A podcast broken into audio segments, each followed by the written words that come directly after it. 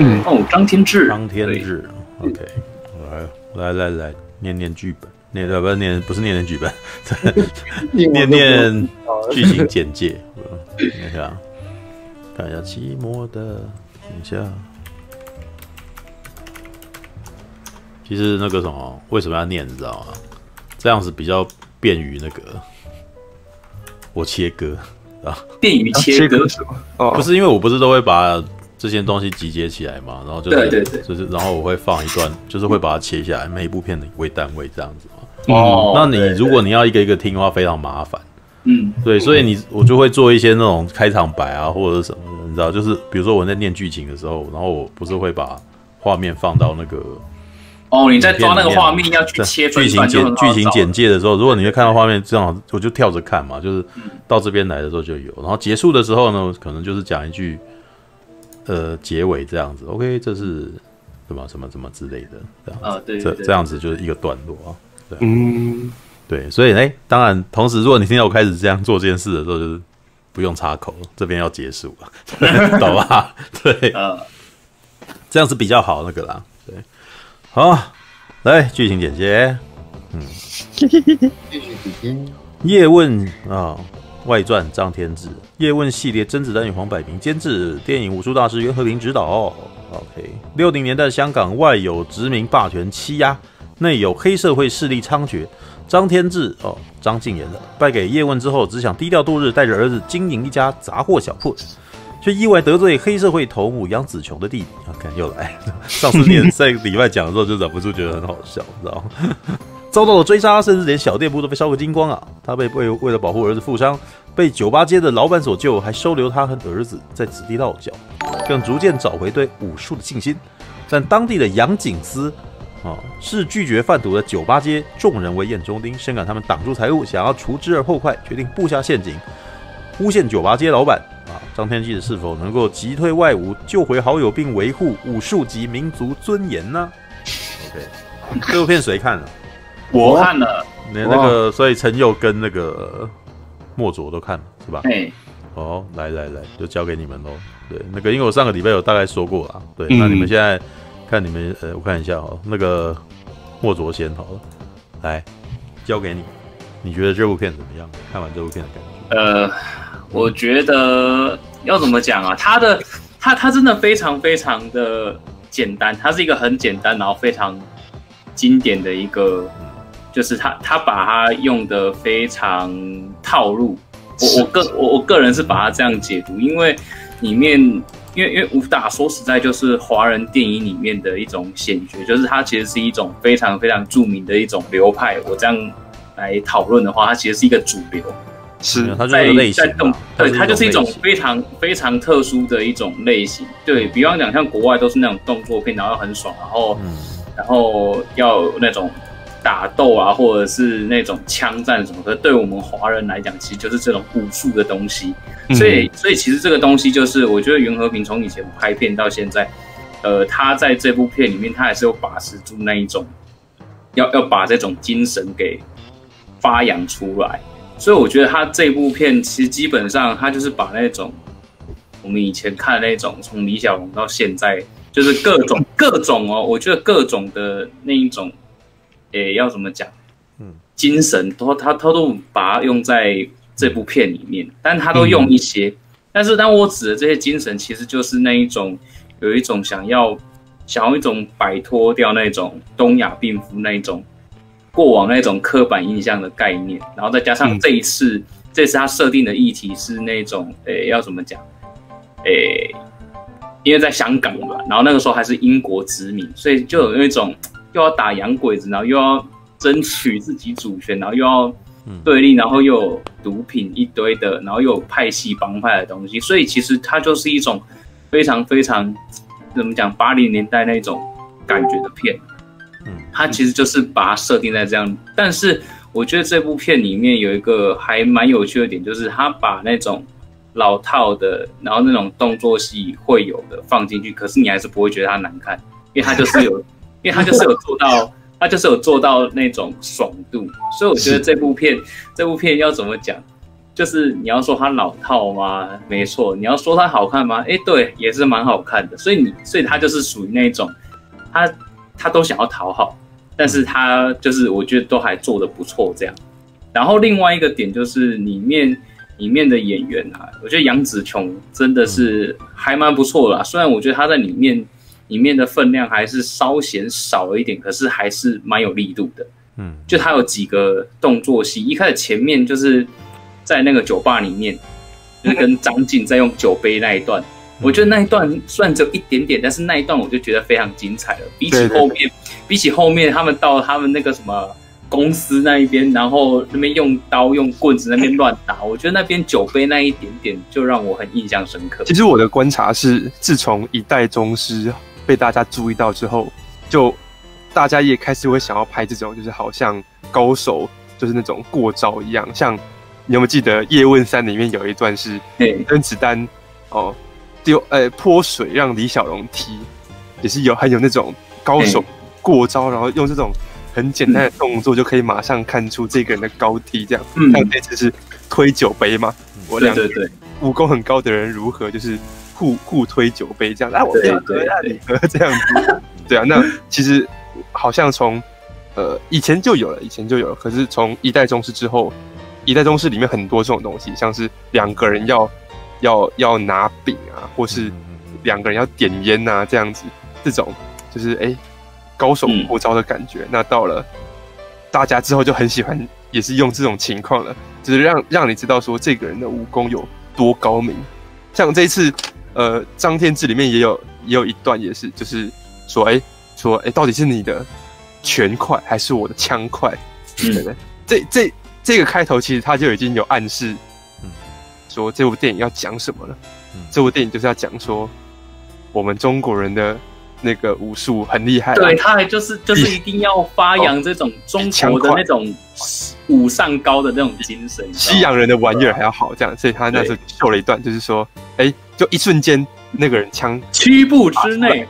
好，然后呢就已经被挤住了，这样子。对对对，对啊。那那这其实很很有意思，就是在呃徐浩峰他很喜欢玩这种东西，那这个东西也被这种主流的香港武打片啊也也给借用去了，这样。子。嗨嗨，hello hello，嗨。嗨，嗯，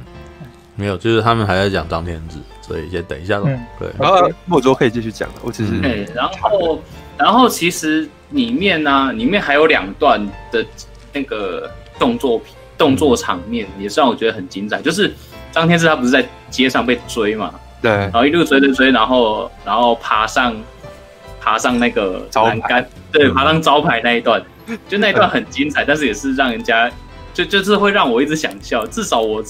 我们看的那一场特映的观众看到那一段也都是有点在窃笑，就觉得那边呃轻功那边跳来跳去。其实这也是那个什么，话说这也是我觉得就是张天志啊，他跟叶问不太一样的地方。嗯，对，你知道那个是袁和平的，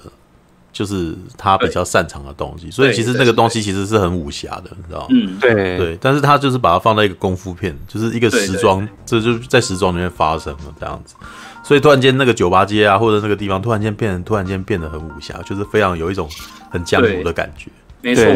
对，他这部片的江湖感很重啊，嗯嗯，对吧？所以，所以我觉得其实，其实，在这一边啊，因为因为在那边来回跳跃，然后在那边打，然后有时候在一些，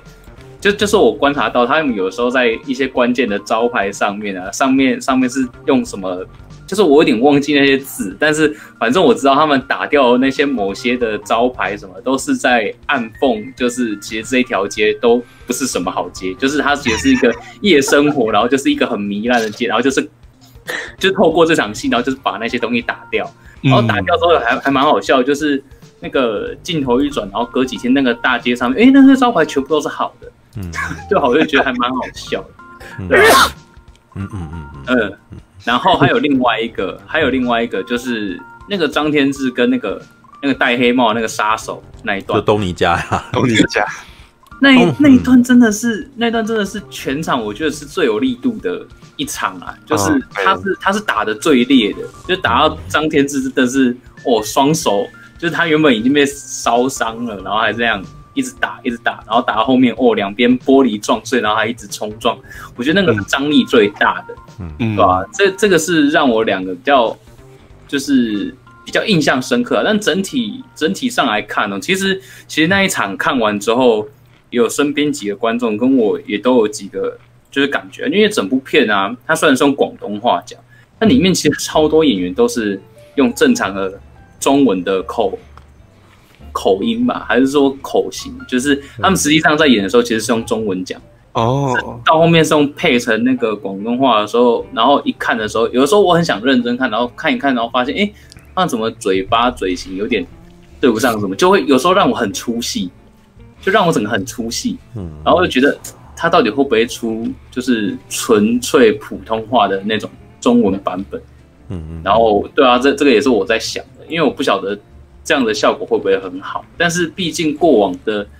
叶问系列大部分也都是广东话为主，所以我想说他们应该还是想要把持这个，因为毕竟还是在讲香港这个部分的故事，对啊，他应该其实他应该是有中文配音版的啦。对，我应该是觉得应该也是有中文，但是他销到台湾来是用是选用粤语，对，而不是用国语啦，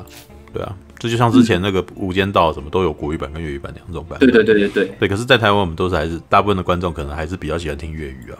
是吧？就是我觉得我们还蛮能接受他们这种原汁原味想要传达出的那种感觉啊，嗯嗯，对吧？然后只是这部片真的是是咏春真的是藏到最后哎，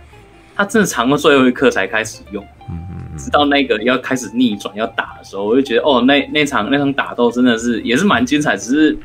就是有一些会有预期，就是想说来进来想要看，就是哦，号称世界最快的拳法咏春的那个观众可能会有一点点失望，这样。不会啊，因为他真的、就是、其实觉得还好了，因为他这一部咏春被拿来当成一种那个已经类似有点像是超人力量的那种东西，就是这部片里面所有的人都 都会打斗，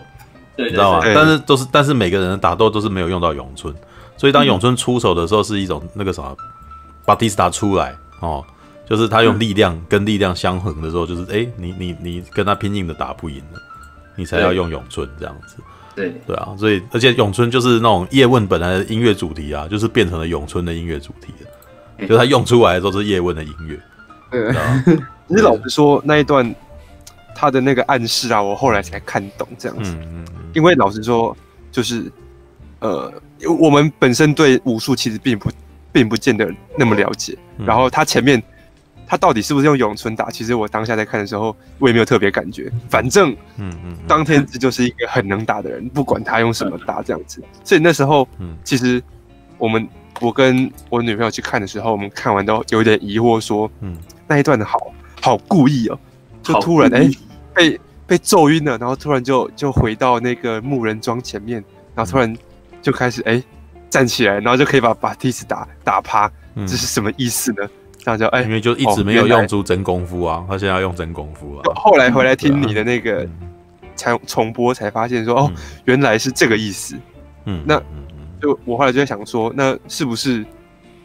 袁和平他的那个语言，那个语言镜头其实没有，呃，没有没有，我觉得他讲的超清楚的，知道但是他的清楚呢，是你要喜欢看武术片的人，你喜欢钻研武术的人，你才知道他什么意思，嗯、因为他摆出那个架势来了，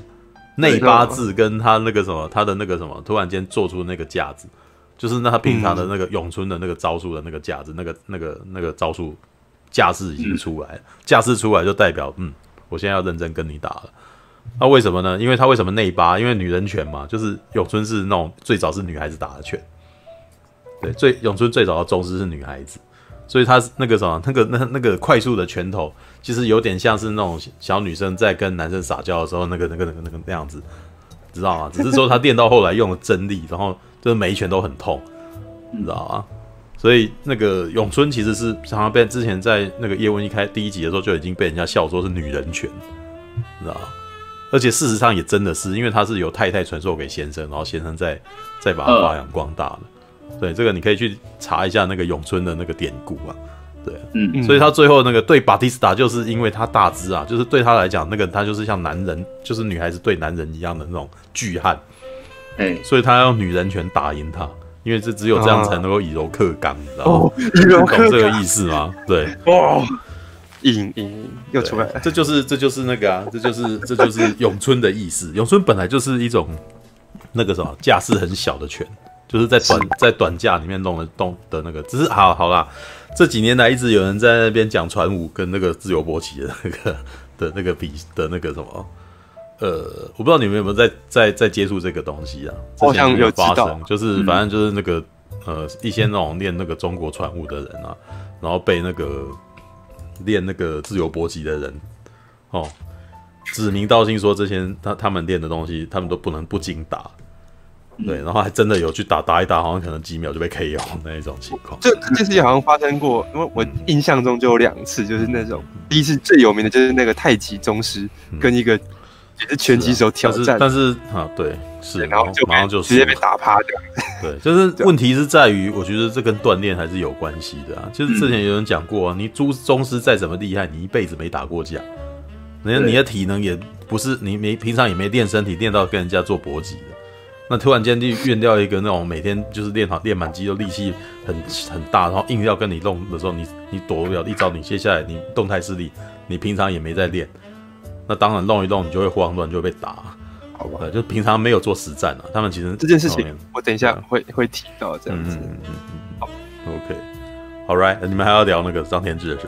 吗？木卓讲完了吗？嗯，我最后最后一个部分了。其实其实我先呼应一下刚才那个部分，就是其实我觉得咏春最后出来那一点点，嗯、其实其实我觉得力道是很强，就像你刚才讲那种 buff 的操作。可是我觉得。最重要的是，他前面还是有一直在塞，就是他要一直去铺陈的，就是张天志其实对于咏春这一件事情，就是咏春这个想法的坚持，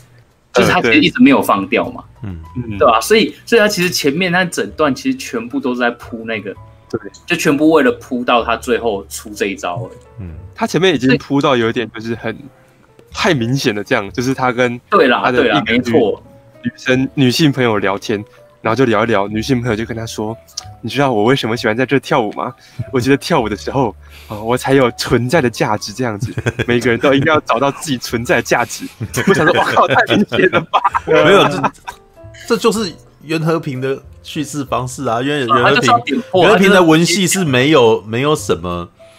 故弄玄虚的，就是很直接很快。然后他他的文戏是为了要帮助武戏的发生。马西啊，对，所以所以你讲那个。功能就是功能性用语是非常明确的，对，对啊，对，所以 袁和平之前啊，就是八爷这个啊，就是曾经有人啊跟我聊过他，就是因为我们最近不是在制片的那个嘛，嗯，然后就有人家讲说他，他就有说他曾经跟八爷开过几次会这样子，哦，然后就是要把剧本呈给他这样子，可是跟剧本呈给他的时候，其实他们很紧张，因为他们剧本没有怎么准备。知道，就是他们就一直很担心，会就是跟那个什么，就是鼎鼎有名的那个什么袁和平嘛，来来那个跟他对剧本的时候，他会不会不行这样子？结果没想到，就是这个就是就是这个半成品的那个剧本，然后拿到八爷手中，他说：“哦，好，这部这个剧本好，这个剧本好，你看这边能够打，那边能够打，这样子搞了老半天，他其实从来不在乎文戏，他就是只是在乎什么事情发生的时候可以这个东西，他一看那一场戏，他就觉得这边可以开始打了，这样子。” 就是其实那也没有什么不对，就是应该是说他的习性就是那是他的专业能力，他专业能力的时候他看就是看这个的，嗯、对，所以其实嗯，看袁和平的电影你就不应该去想说里面有很多文戏，你知道吗？但是你你你们也应该要承认，看他打看他拍的打戏你没话讲啊，对对对，对。真的没话讲，对啊，就是精彩的打斗，而且他每一番精彩的打斗都非常非常的漂亮。对，而且他其实，你你看到他这一次集结的人，真的是每一个都就是一时之选哦。原杨紫琼、东尼家，他对不对？誓言誓言等已经算是比较二线了。对，对，然后巴蒂斯塔，这这也算大咖吧？哦，真的很对，就他等于已经他里面乒乒乓乓打了五六场打斗，然后每个人可都是有来头的，你知道吗？就即使是没有名的那个人，打起来也是很漂亮啊。他里面像那个杨紫琼身边有不是有个保镖吗？嗯，对，身上他里面有一场戏是他弟弟的那个什么跑人冲进来，有没有？嗯，然后这个时候就那个那个张天志他们也过来嘛，突然间三方威胁，然后那那一段戏真的很有趣，他其实是用打斗来呈现这个这三方势力的嚣张，你知道就是哎、欸，他们那一群那个什么胖胖的那群喽啰就冲到中庭里面，然后大概有十来个人，可是张天志只要两个人，然后在那个什么呃杨子琼的那个手下守住那个门而已。突然间，这一群人被这被两个人包围了，你知道吗？那个那个你会觉得很有趣，就接下来就是两个人无双，你知道吗？就是基本，而且当他要开始打的时候，那个 我还记得张天志要开始出手，就是那一群人他要对张天志出手的时候。呃，杨子琼的这个什么手下还突然间打，就就直接把旁边那个先打倒再说。打一下，突然间那个意思其实很明显，就是他们也不是他那一国的啦。然后打一打，然后就是他打他打那一群那个时候那个时候比较弱的人以外，还顺便跟他打，所以那一场其实排的很精彩又华丽，你知道吗？对，很好看。对，所以看八爷的电影，你为什么要去看文戏？你应该要看武戏啊，他的武戏就是很好看吗？对啊，对啊，你会去你你会去那个拳击拳击场看爱情故事吗？他们不会嘛？不过那个问题是，那个文戏有没有说真的很差到会让人分心的？事实上，他的文戏其实是很功能，呃，但是我觉得这个文戏其实，因我我之前上个礼拜讲过，就是他们其实我看得出来，他们每个人要演都都有认真在演，嗯，你知道很投入，然后甚甚至我觉得释延能的部分特别幽默，你知道吧？嗯，释延能跟张跟张那个什么，释延能演的那个酒吧街的那个老板，就是跟张天志其实是有一段打斗。就是打斗了以后，然后都一直输张天志嘛，就突然间变成丑角型角色，对，就是。就是一直被欺负的那种人这样子。然后可是他们谈心都在屋，就在屋顶谈心嘛。然后有一场戏，我觉得还蛮可爱的，就是两边的人突然间，就两边的人本来就是都倚在，就是在那个庭院的那个各一边这样子，嗯，楼上的庭院就是种花的那个地方，然后在喝啤酒这样子。然后那个酒酒吧街的老板就问他说：“哎、欸。”啊，那个啥，听说你跟那个啥，你不是会咏春嘛？然后就是开始聊他的过往，这样。然后张天志就说：“我跟叶问打过一场，这样子，有没有？”他不是讲这句话吗？然后那个呃，酒吧街老板突然间就紧张起来，然后小碎步跑到他前面，这样。然后嘞，可是他那个小碎步就是练家子小碎步，你知道吗？他很用力又很认真的冲过来，然后可是幕上只有三步而已，你知道吗？可是如此用力的演这三步。你知道吗？哼，什么？哒哒哒，龙怪怎么样？你知道吗？那那一段我都忍不住笑，因为他太认真了。一般人走路不是这样走的，你知道吗？对，他就是完全用武行的方法在在在演文戏，你知道吗？你能了解我的意思吗？他只是在聊天而已，可是他走过来那个身段完全是武术身段，你知道吗？噔噔噔就过来，然后架好，怎么样？这样子，然后那所以那个。我那时候在看的时候，呃，他们这个世界里面的那个，你可以把它解释成这个这个世界里面的五人都这样子，你知道吗？所以我觉得演的也不差啦，只是说你可以看得出来他们在剪辑的部分本来就是八爷就剪得很利落，所以他觉得那些文戏没有存在的必要，所以就把它切了。所以，所以我觉得，嗯嗯，怎样？像呃，嗯，如果大家要问的话，我觉得他的文戏不没有没有到糟，可是他。会功能到就是你一看就知道他要干嘛，然后就会觉得，其实我们我们就会会心一笑，就是哦，我知道这时候你要，这是戏，这是戏，哦，对对对，哦，你你是要讲那个哈这样子，就就会很好笑，就有点滑稽。对，那其实看当下你会把它当成一种乐趣在看，就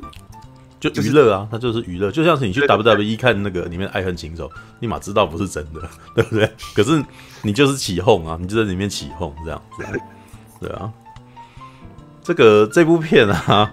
应该是说你如果要看他的那个文戏呢，那真的就已经一开始就是不存在，因为别的不提啊，东尼家的出场，他根本就没有解释这个人到底是干嘛，嗯，对不对？所以他基本上就是我我那个上个礼拜讲过，这部片其实就是很像快打旋风，你知道吧？轮到我跟你打了，对不对？就有点你这个张天志这个部分，跟完全可以做一个游戏，你知道吗？所有角色都非常的鲜明，你知道吗？大概有六七个角色。那差不多已经跟快打旋风的人物选单是差不多了，你知道吗？真的啊，就是你可以选啊，噔噔噔噔噔噔，然后每个人的招数都不一样哦，每个人招数都自有自己的套路。嗯，你知道那个杨子琼耍大刀嘛，对不对？然后他弟弟拿枪的，啊，对不对？谭耀文那个什么是有点少林拳的啦，就是那种，可是那个然后那个什么东尼家是泰拳啊，对不对？然后巴蒂斯塔是摔跤啊，你看每一个人都有自己的一套招数，你知道吗？巴蒂斯塔就是这个时候《快打旋风》里面桑吉尔夫那边，就是应该是最右边那一格这样子。嗯，对啊，我都我都觉得这个东这个光是他的角色的鲜明度，已经可以做一支那种格斗游戏。对啊，OK，而且其实他们打的那好，我可以不用再做赘述这件事情。看八爷的电，看八爷的片啊，基本上就是看他打架爽，知道吗？他打架就是就是把他编排成一的一一场又一场华丽的舞蹈，带力道的舞蹈这样子。对啊，Right，还要补充的吗？张天志，差不多了，差不多了，差不多了。那陈佑呢？就是，而且就像刚刚讲的，就是说、嗯、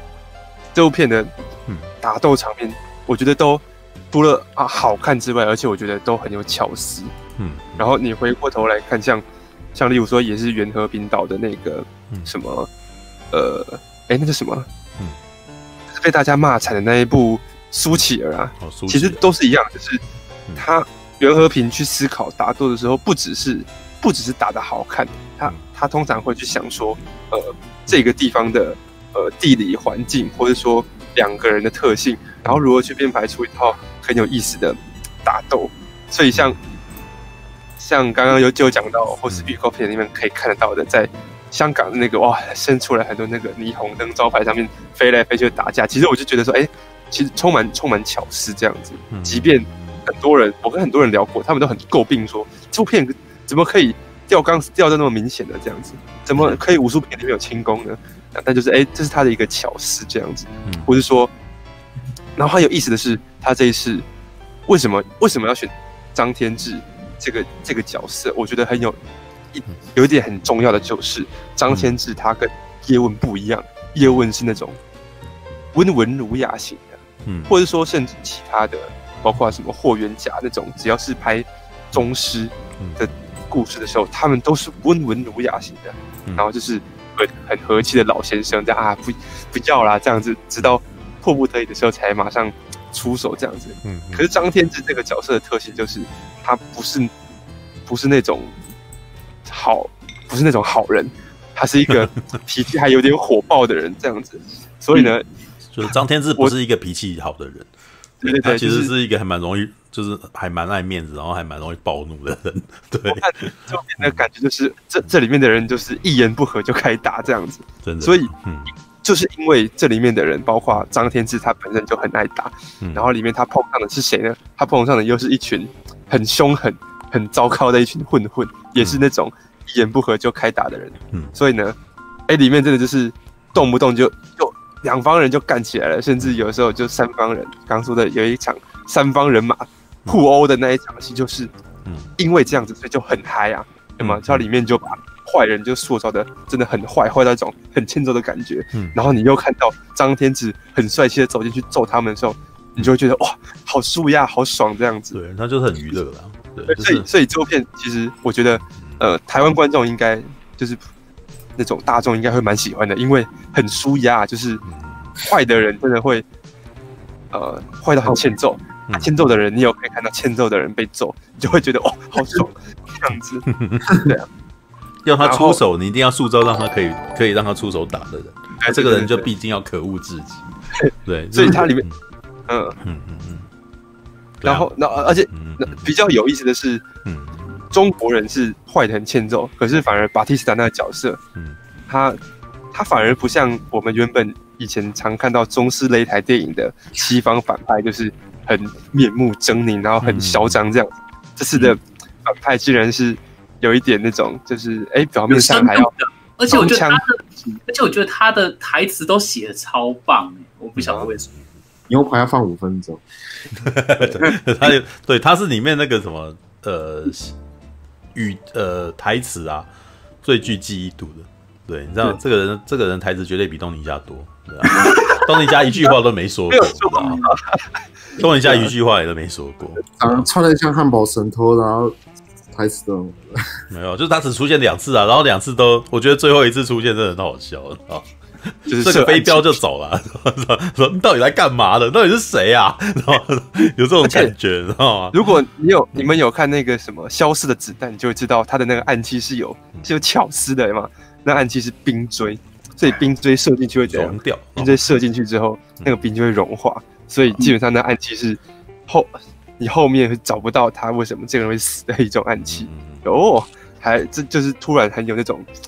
老式的那种武侠片，还有暗器这样子。嗯嗯嗯。然后，然后这部片里面它，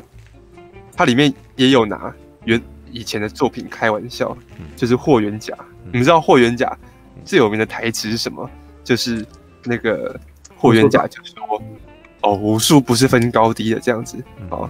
对。然后 这里面也有这句话，就是别人就跟张晋讲说：“哎，武术不是拿来分高低的啊。”嗯。然后这时候张晋就讲说：“对，武术没有分高低。”但是呢，我只是想要教训你而已。然后这句话基本上就已经揭示了整部电影它的一个核心思想，就是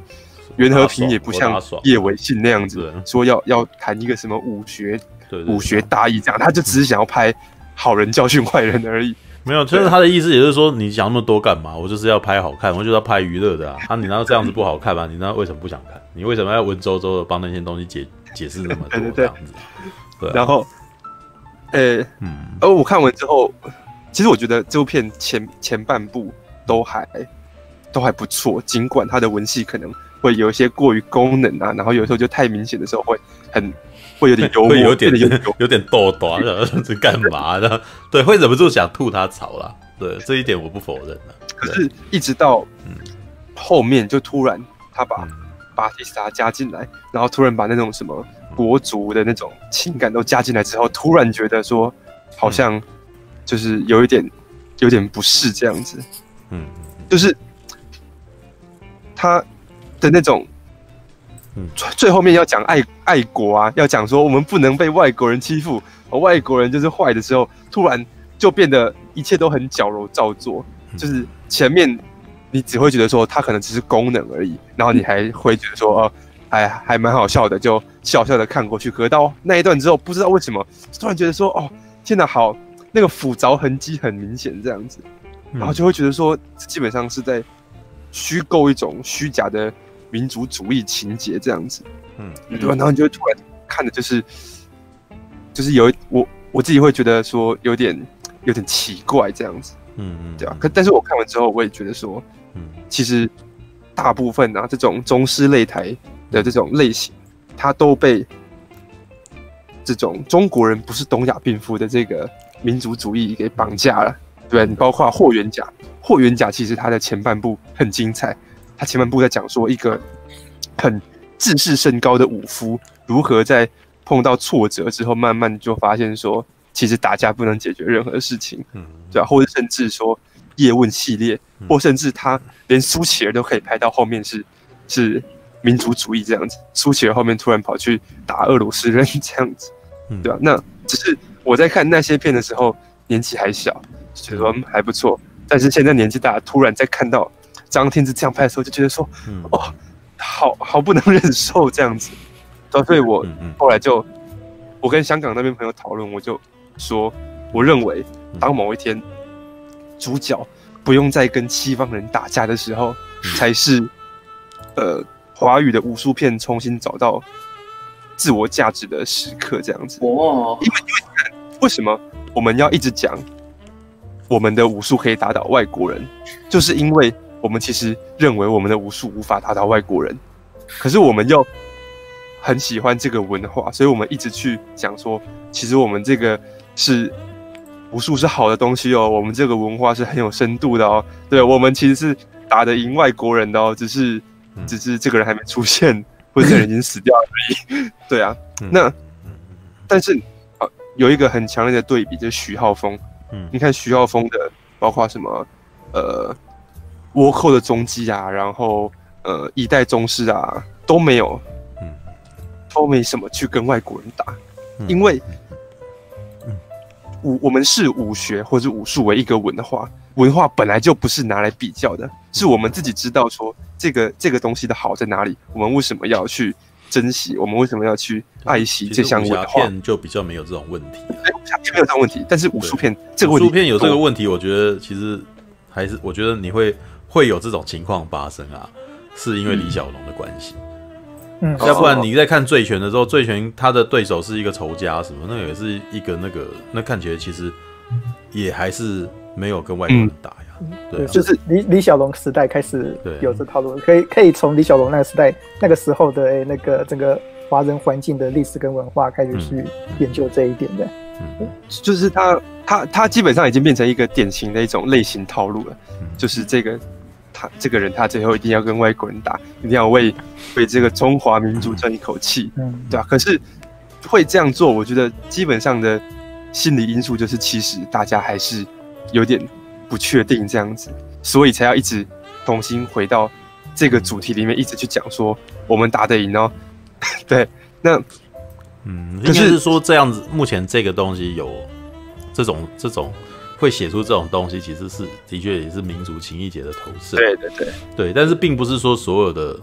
武侠片、武术片都有这个问题的。嗯，因为其实就算是这东西拿到国外，比如说像《捍卫任务》这样子的片，嗯，对啊，那里面也不存在这种事情，只是说他们可能会，他们还是会想要把这些就是敌我，然后分明化，所以他可能比如基努里维，你不知道他哪一个帮派，也不知道他哪一个国家的，他只是个刺客，然后。接下来他对抗的是一个俄罗斯的帮派，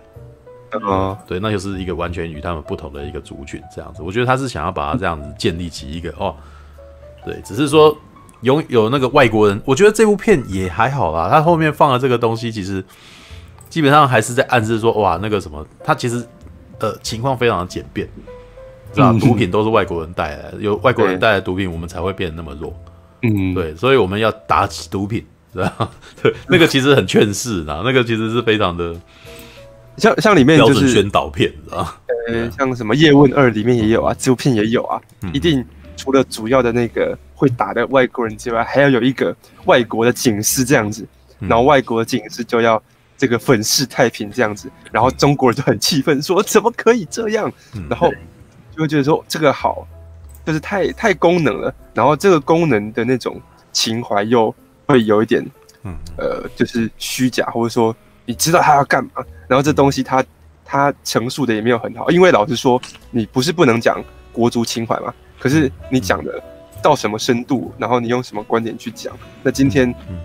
这种娱乐片他会把它单简单的画的时候，然后我这个我就会看得有点不是这样子，所以我就觉得说，其实呃。到到了后面，我会更喜欢徐少峰那种，是单纯就是去直视我们我们自己这这个这个文化，而不是去说我们可以打败外国人，我们比外国人好，我们不不要被人家欺负这样子，对啊，就通常当我们自己知道我们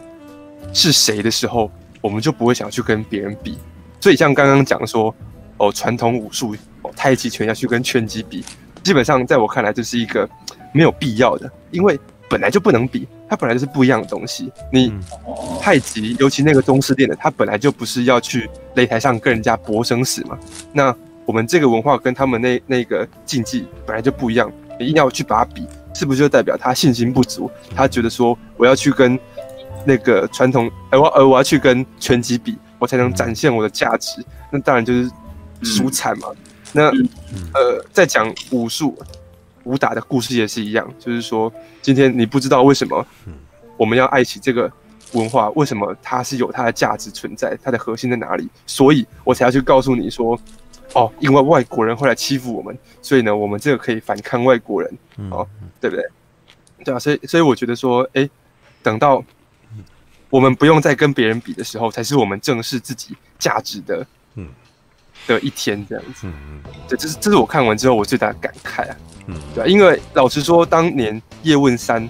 已经把这个东西降得很低很低。了，而且我我一直觉得叶问系列啊，第二集做的很明显，第一集他其实讲这个东西就讲得很棒，因为他讲的那个时代背景真是太惨了，惨到你很你就被他带进去了，你就会觉得说天哪，真是太太惨了，这样子你赶快打赢吧，对吧？可是到了后面这东西就没有讲的那么好了。对啊，那当今天他没有讲的那么好，你就会出戏，然后你就会觉得说，哎，那你是不是想要想要讲这个爱爱国主义啊这样子？那叶问三的时候变成，呃，是叶问要跟张晋打嘛，那是一个叶咏春拳之间的这个呃正统的正统之争，哎，那这就这就很有意思啊。可是到了。叶问外传，哎、欸，又又走回这种打外国人套路了，就突然哦，没有，我们这个上就像上个礼拜我们讲过的，这最后面给了另外一个结啊，对不对？拯救中国的并不是中国人自己啊，拯救中国人是泰国人。我我很认真想，为什么他要这样安排？因为，为什么？就嗯，因为张天志是英雄，英雄是不能杀人的，嗯、所以杀人要交给外国人这样子。嗯、对啊，我，哎、欸，我之前在看那个什么《愤怒的菩萨》的时候也是这样子，就是好好人跟呃坏人啊，坏人不能给会有争议的民族当这样子，所以在《愤怒的菩萨》里面，那个什么。你要讲一个民国时代的故事，哎、欸，坏人总不能是本省人吧，也总不能是外省人吧？那怎么办呢？坏人就交给一个讲讲的那个粤语口音的香港人当这样子。哎、欸，在台湾，反正香港人不多，这样香港人当坏人没关系。那在香港片里面呢？哎、欸，坏人给好杀人的这个杀人凶手给泰国人来当没关系，这样子。嗯，好。不过我觉得啊，因为我一在听你讲的时候，我一直在看那件花絮啊。嗯，其实打武术就是那种格斗对打的这种东西，其实两边的人默契非常重要。对，所以我觉得，所以就是默契啊，就是在对打的时候，我踢，然后你其实他们就是在套招嘛。对，所以他们我那个我在看花絮里面一直在出现，一直在一直重现这些他们的套招啊。嗯，然后呢，于是这整个幕后呢，就是产生一种其乐融融的感觉。为什么呢？因为有一个人能够套招是一种很过瘾的事啊。根据他们就是里面杨紫琼的说法，就是说张晋的手很稳，就是他的他很精准，更精准的，就是跟精准的人打就打得漂亮，打得漂亮的时候你就很开心，因为你就会有一种很有有种成就感这样子。嗯，然后这一部片里面就是张晋跟这么多人打，他跟每一个人都要培养出一种默契，然后各种国的人都有。张晋自己是中是是华裔的嘛？对啊，那那个。东尼加是泰国人，然后杨子雄是马来西亚人，然后再加上达巴蒂斯塔，你就会发现这突然间他们那个整个整个那个动作团队啊，其实突然间变得非常国际。然后这些国际，但是这些国际化的人之间彼此也养出默契的时候，其实是一种非常温馨的感觉。嗯，至少，所以我会发现他们的幕后其实拍的非常温馨，你知道吗？就是他们在打斗的中间能够套出套起来的时候，突然间他们两个人都感到很开心，然后突然间又觉得两个人变得像更像朋友。嗯，所以东尼家跟张晋他就说哇，他们两两个人他那个就是就是说他们两个人可能语言没通，但是可能从从拳脚当中突然间哎两个人变得亲密了起来，你知道吗？因为他知道他怎么样打他的时候，他必须要护的时候，其实这些东西已经超越语言了。所以我其实觉得他嗯。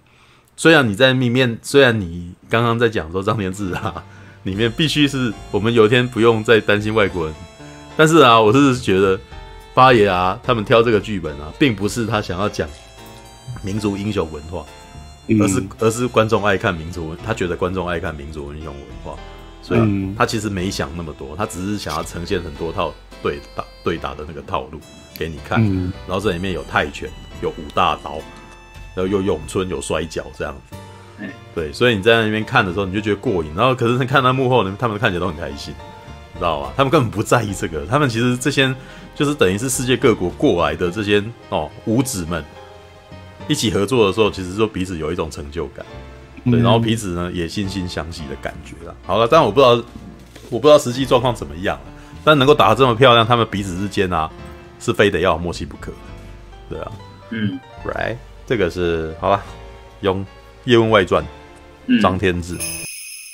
感谢您的收看，喜欢的话欢迎订阅频道哦。